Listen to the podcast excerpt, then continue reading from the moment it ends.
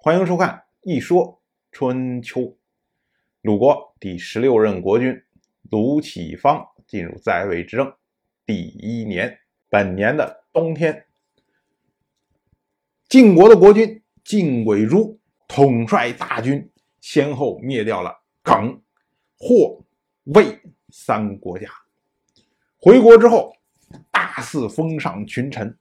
当时呢，魏申生修筑了曲沃的城墙。晋国的智囊侍卫当时在下面说：“说太子申生恐怕是做不了国君了。”所以呢，侍卫就提出来他的建议。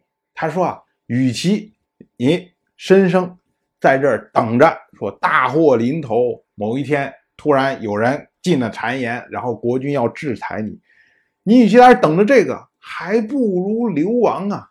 流亡学做吴太伯，这不是也挺好吗？而且呢，你做了吴太伯，还有好的名声啊，何必在这儿等祸呢？我们要说这吴太伯呀，这可是古代世界响当当的人物啊！吴太伯他是周王朝始祖之一啊，后来被追封为周太王的儿子。周太王一共三个儿子：泰伯、中庸和季历。而季历呢，生了一个儿子，就是姬昌，也就我们后世说的周文王。所谓哥带亲呢，所以这个周太王啊，非常喜欢姬昌，就想让姬昌来继承这个周他们这一代的基业。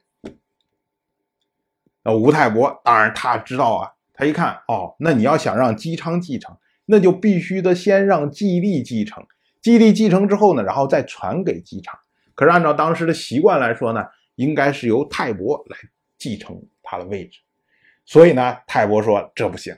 那如果到时候让我继承了，那么我父亲想让姬昌来继承这件事情就做不到了。所以呢，泰伯就拉着中庸两个人。跑到了荆蛮，然后纹身断发。这个纹身断发是当时蛮人的习惯，当然我们现在纹身已经是很正常的事情。纹身断发的意思就是说，你看我现在已经变成一个蛮人了，不再是华夏这个区域里面的人了。所以呢，你想让我做华夏的这个国君，想继承你的位置，这个做不了了，我已经没办法用了。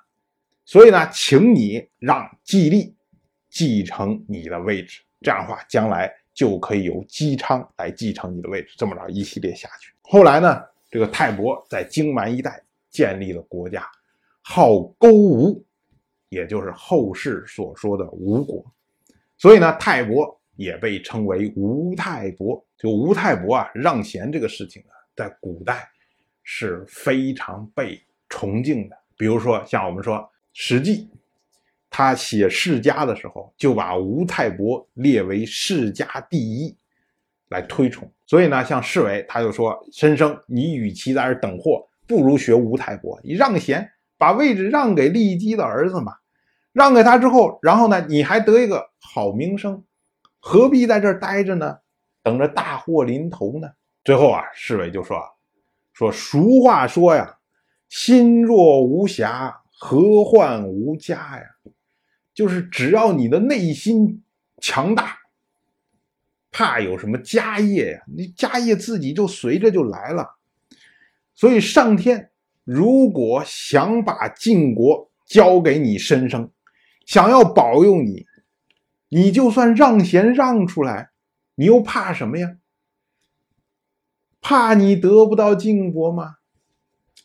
侍卫言下之意就是说。让贤，这是权宜之计。你先把自己保护好，然后以后呢，搞不好晋国还有内乱的时候，那个时候你拿出来说你是原来继承人的身份，你照样可以继承晋国。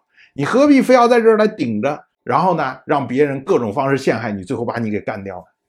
侍卫是这么个意思。当然，关于吴太伯让贤这个事情啊，我们还要多说几句。因为这个事情虽然记录在《史记·世家第一》，但是呢，很多人对这个事情是有疑问的。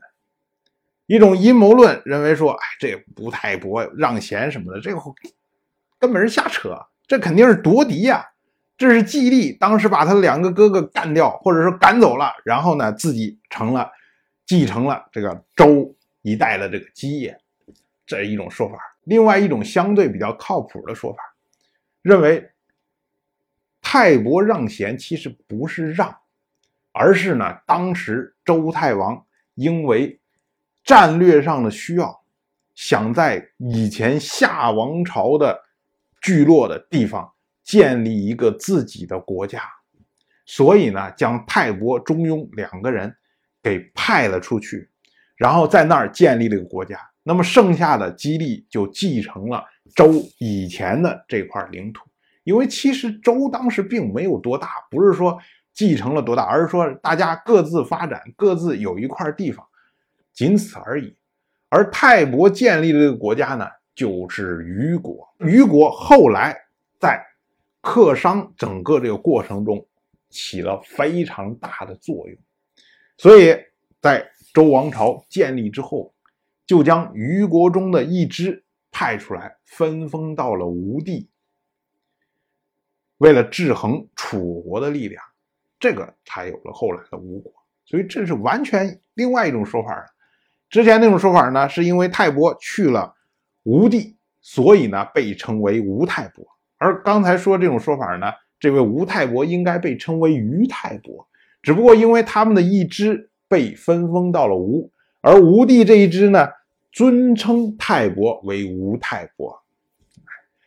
反正呢，这个古代的事情啊，越往古就越众说纷纭。当然了，这些全部都是题外话。当然，我就这么一说，您就那么一听。谢谢收看。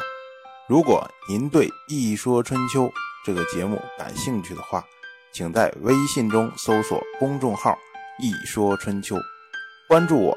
您不仅能得到《一说春秋》文字版的推送，还可以直接和我互动交流。我在那里等待您的真知灼见。